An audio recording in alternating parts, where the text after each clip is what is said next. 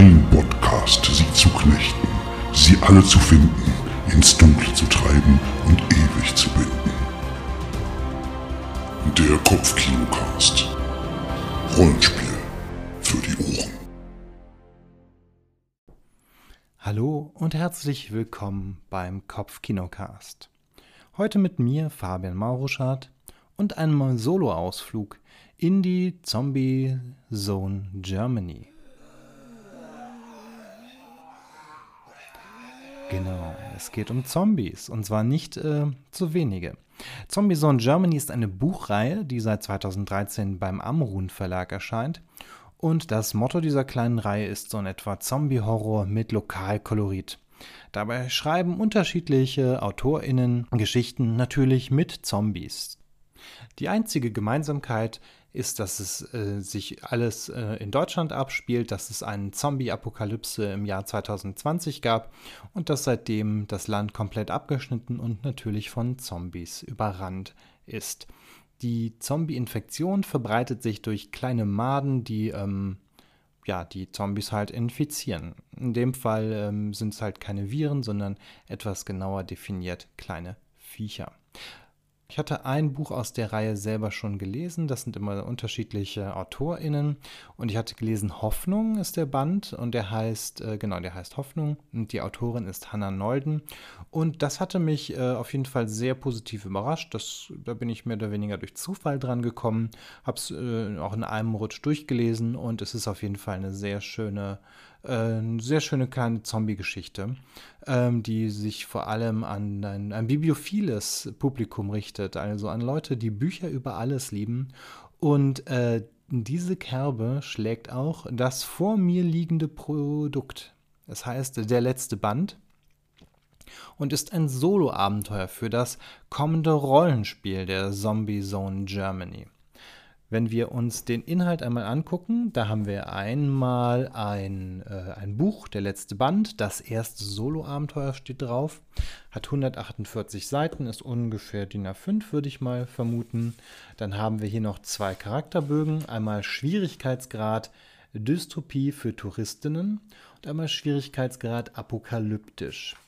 Auf diesen Charakterbögen, da sehen wir dann zum Beispiel ähm, drei unterschiedliche Bereiche, Körper, Geist und Seele, die dann auch noch unterschiedliche Attribute haben. Also Stärke, Ausdauer, Geschick bei Körper, Charisma, Einfallsreichtum und Verstand bei Geist.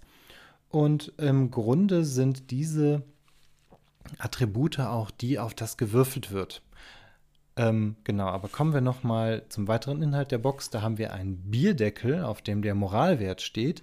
Dann haben wir ein kleines Fähnchen, mit dem wir diesen Moralwert nämlich auch ähm, markieren können auf dem besagten Bierdeckel. Dann haben wir 4 W20. Die sind auch in schönen bunten Farben, wie das heutzutage so üblich ist. Dann haben wir einen ein Zettel oder eine, ja genau, eine Infoseite mehr Enden als Zombies bei dem man sich alle möglichen Enden für äh, die, das Solo-Abenteuer ankreuzen kann. Das ist zum Beispiel Dead Inside, neue Nutzer, neue Bücher, Freunde für immer, Cosplay Party und so weiter und so fort. Weitere Inhalte dieser kleinen Box sind ein ähm, handgemachtes Freundschaftsbändchen, was nur auf den ersten Blick irritierend ist, weil das hat nämlich etwas mit der Geschichte zu tun. Dann noch ein Flyer zur Zombie Zone Germany und zwei Postkarten. Dieses ähm, Solo-Abenteuer mit äh, einfachen Grundregeln, das gibt es derzeit nur auf Cons und Messen. Ähm, ich denke mal, aber es ist der, der Auftakt für das kommende Zombie-Rollenspiel oder für das kommende Zombie Zone Germany Rollenspiel. Die Zombie Zone Germany war auch schon zu Gast im Kopfkino. Ähm, und hatte ein bisschen über ihr Projekt. Ich glaube, das waren Caro und Oliver, die da über ihr Projekt gesprochen haben mit dem Grasi denn nicht, wenn ich mir die Namen auch anschaue, die ähm, verantwortlich sind für dieses vorliegende Produkt, das erste Solo-Abenteuer, dann sind das auch Caroline Gmirek und Oliver Bayer. Das sind, denke ich mal, dann die Leute, die ihr auch schon hier mal gehört hattet. Und Christian Günther ist auch noch dabei, außerdem mit Texten von Janika Rehak. Warum liegt ein Freundschaftsbändchen dabei. Es ist nämlich so, dass es nicht nur um den Band, dieses Solo-Abenteuer in einem Band geht, sondern es geht in diesem Band, äh, also in diesem Buch, auch noch um den letzten Band der Reihe von Die Legenden von Eziria. Das ist nämlich der Plot hier. Ähm, der Protag als Protagonist oder Protagonistin lieben wir die Reihe Die Legenden von Eziria. Das ist eine Fantasy-Reihe im Universum der Zombie Zone Germany.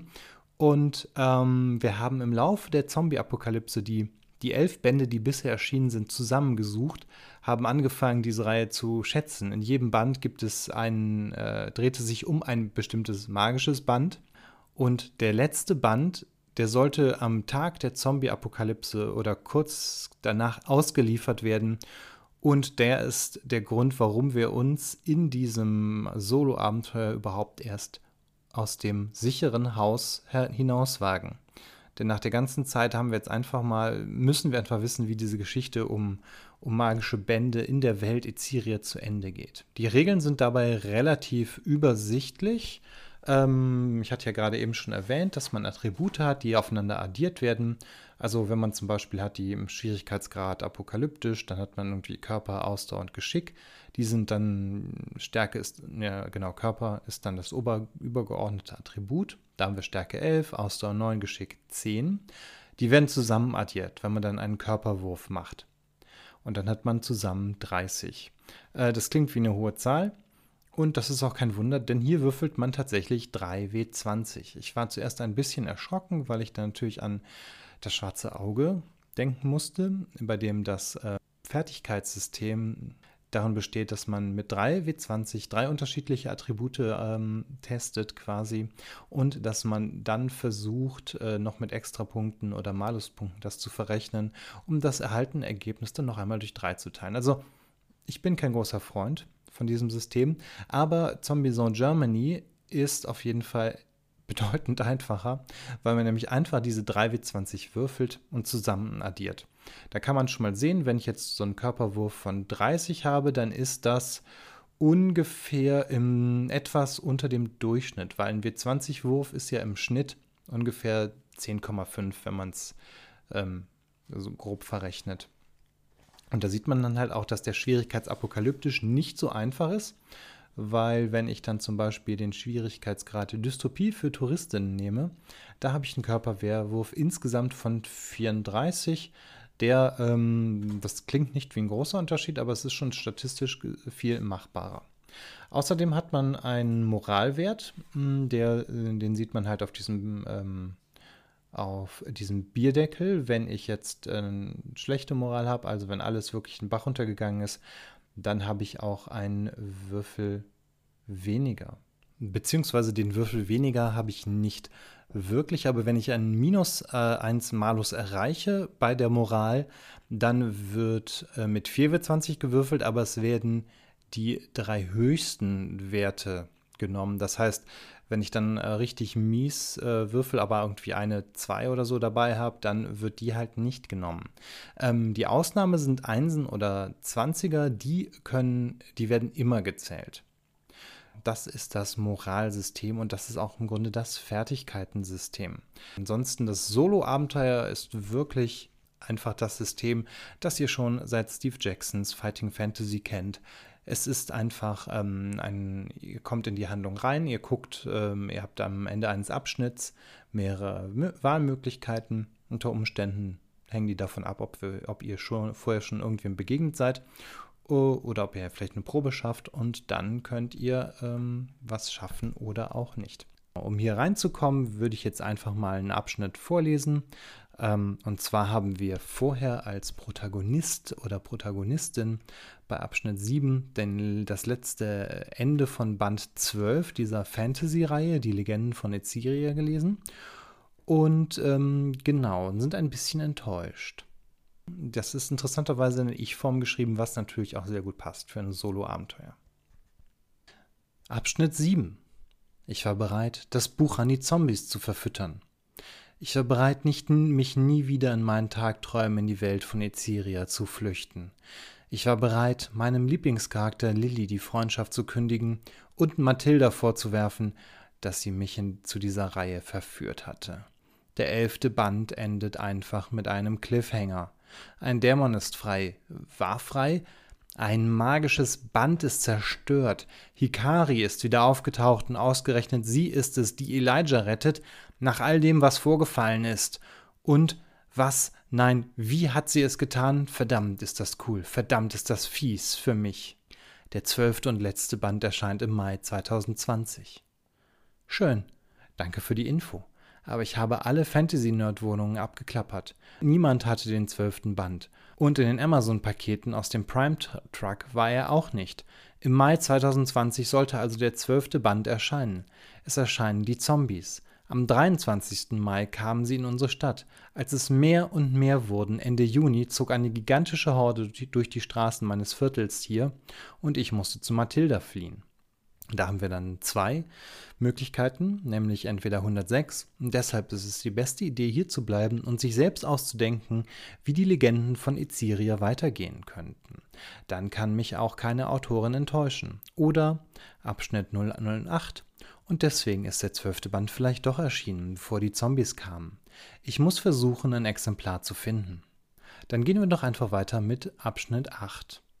Da ich Mathilda selten zugehört hatte, wenn sie von den Legenden von Eziria erzählte, weiß ich nicht mit Gewissheit, ob sie den zwölften Band schon besaß. Aber wenn ihn jemand hat oder sich während der Apokalypse beschafft hat, dann sie. Denn, und das wäre ebenfalls ein guter Ausgangspunkt für eine Recherche, sie arbeitete in einer Buchhandlung. Und wenn ich sowieso schon in der Fußgängerzone bei Mathilda und ihrer Buchhandlung bin, dann könnte ich einen weiteren Ort besuchen, die Stadtbibliothek. Ich weiß nicht, wie schnell die ihre Bücher beschafft haben, aber PlayStation-Spiele hatten die immer direkt zum Release und man musste sich beeilen, damit man sie als erstes ausleihen konnte. Leider kann ich weder die PlayStation noch meinen 60 Zoll Fernseher an das Solarpanel anschließen. Und jetzt erhalten wir plus 1 auf den Moralwert. Genau, erklärt wird das Ganze auch regeltechnisch. Lege den Bierdeckel mit der Moralwertskala, dem Moralpfad, vor dir auf den Tisch. Auf ihm wird der Moralwert der Spielgruppe dargestellt. Da du ein Solo-Abenteuer spielst, ist es nun dein ganz persönlicher Moralwert. Zu Spielbeginn lag die Moral bei 0. Nun darfst du das Fähnchen um ein Feld ins Positive zersetzen, äh, versetzen. Sobald du das zweite Feld und damit die Plus 1 erreicht hast, erhältst du für deine Proben einen Bonuswürfel. Schau auf Seite 138 nach, sobald es soweit ist. Ich nehme eine volle Powerbank mit und lasse die andere laden. Dann packe ich weiteren Kram in einen Rucksack. Angezogen, bepackt und bereit stehe ich an der Wohnungstür. Etwas ratlos. Wie komme ich über die Autobahn? Dort fahren zwar keine Autos mehr, aber sie ist voller Zombies, die dort eine Zeit lang gutes Dosenfutter fanden. Sie ist die breite Barriere zwischen mir und Mathilda, aber nicht unüberwindbar. Soll ich mich auf der engen Fußgängerbrücke über die Zombie-Autobahn schleichen oder auf Nummer sicher gehen und auf die Eisenbahnbrücke klettern? In einer Zombie-Apokalypse würde ich ja eigentlich immer auf die sichere, ähm, auf Nummer sicher gehen und deswegen versuche ich in Abschnitt 10 auf die Eisenbahnbrücke klettern. Da habe ich mehr Abstand zu den Zombies. Abschnitt 10 Früher habe ich zum Ausgleichen Hallen geklettert. Ich hatte mit Bouldern angefangen, doch bald neue Herausforderungen gesucht.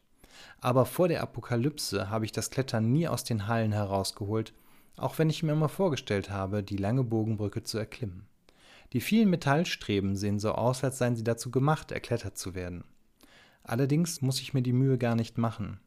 Ich muss nur den Rand des Stahlbogens emporsteigen, dann auf diesen bis zum höchsten Punkt der Brücke und auf der anderen Seite wieder herunter. Kein großes Ding, sofern man schwindelfrei ist. Und das ist auch nur notwendig, weil mitten auf der Brücke seit Beginn des Ausbruchs zwei S-Bahnen stehen, die nicht ganz zombiefrei sind. Ich wische meine Hände ab und erklettere den und erklimme den Sockel. Dann geht es los. Jetzt wird ähm, der Regeltext ähm, erklärt. Würfel eine SEK-Probe heilen klettern. SEK ist ähm, die Kombination der Attribute Stärke, Einfallsreichtum und Konzentration. Das sind 11, 12 und nochmal 11. Da sind wir also bei ähm, 34. Genau, außerdem hat man noch, wenn man mit Ausrüstung klettert oder Speedklettern, einen Wert von 37, aber das tritt in diesem Fall, glaube ich, nicht auf. Ah, beziehungsweise hier wird es natürlich nochmal erklärt. Dein Charakter hat Wissen im Bereich Hallenklettern und kann dieses hier teilweise anwenden. Da eine Eisenbahnbrücke keine Halle ist, hast du nur einen Wert von 37 statt von 38. Wie du eine entsprechende Probe würfelst, kannst du in Regeln auf Seite 136 nachlesen. Die Regeln habe ich ja gerade erklärt. Wir haben auch noch keinen ba Bonus oder Malus von Moral, deswegen werde ich jetzt 3 W20 würfeln und addieren. Da haben wir eine 20, das ist schon mal Mist. Dann haben wir eine 15, das ist dann auch nochmal Mist, das ist dann nämlich schon mal 35. Denn die letzte Zahl ist eine 7 und damit sind wir bei der 42. Zwar eine schöne Zahl, aber halt eben deutlich über 37. Und deswegen blättere ich zu Abschnitt 54. Probe nicht geschafft. Das Gute beim Erklettern von Bogenbrücken ist, dass der Anfang am steilsten ist. Hat man diesen geschafft, dann schafft man auch den Rest. Tja, und ich scheitere am Anfang. Es ist einfach zu glatt. Ich bekomme keinen Halt. Der Regen hat aus dem Stahl im Zusammenspiel mit Moos und Algen eine Rutschbahn gemacht. Ich versuche, meine Position zu verbessern, aber auch das führt nicht zum Erfolg. Nach einer Ewigkeit gebe ich meinen Fortschritt von rund zwei Metern enttäuscht auf. Weiter bei Nummer 155. Ich bin gescheitert. Es gibt einen Grund, warum ich Mathilda so lange nicht besucht habe. Es ist die verdammte Zombie-Autobahn. Wobei auch das natürlich ein sehr deutsches Element ist, die deutsche Zombie-Autobahn. Okay, was habe ich noch nicht ausprobiert? Jetzt habe ich wieder drei Möglichkeiten. Über die enge Fußgängerbrücke zu schleichen, auf die Eisenbahnbrücke zu klettern oder das Entwässerungsrohr. Aber ich hasse das Entwässerungsrohr. Und ich kann mir auch sehr gut vorstellen, dass während der Zombie-Apokalypse so ein beengter dunkler Raum nicht die erste Wahl sein sollte.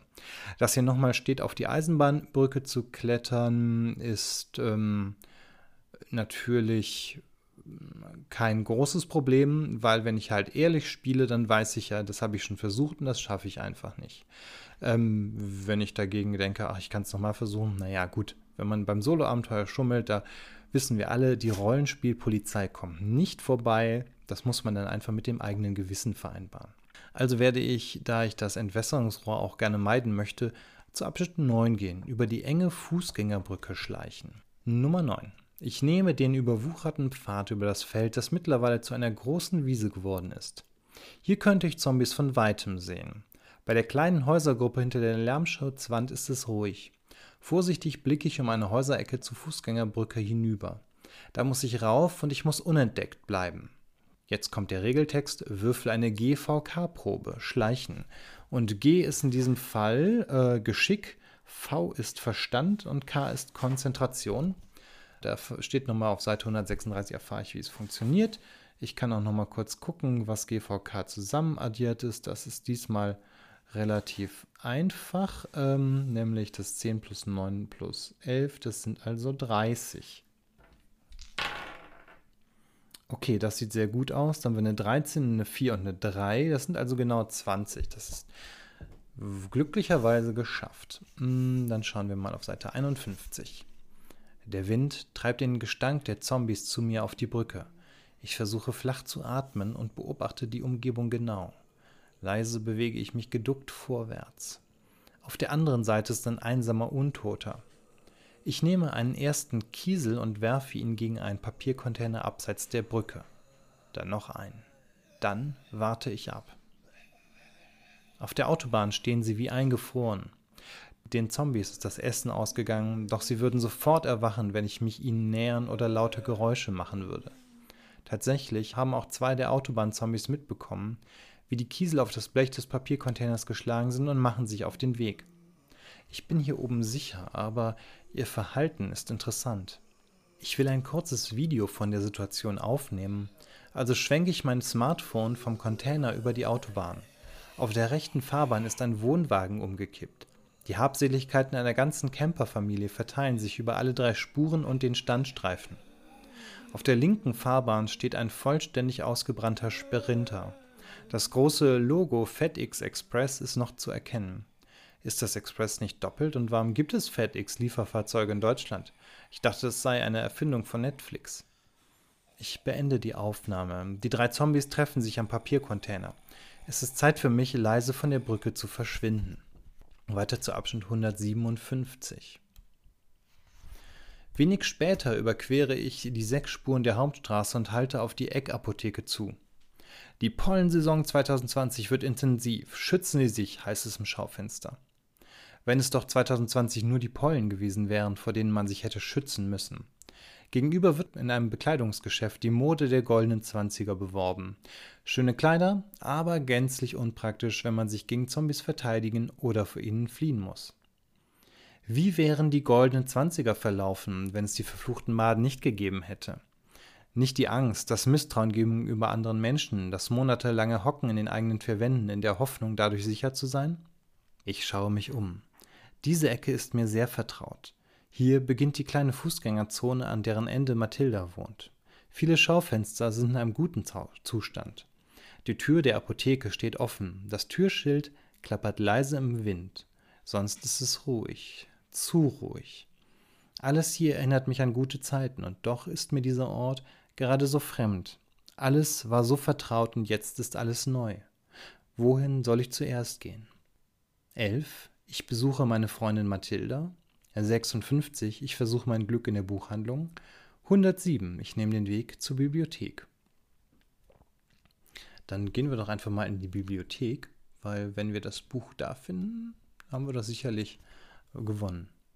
Auf dem Weg zur Bibliothek kann ich durch die breite Passage mit den Bekleidungsgeschäften gehen. Damit habe ich mögliche Zombies im Blick und kann rechtzeitig reagieren.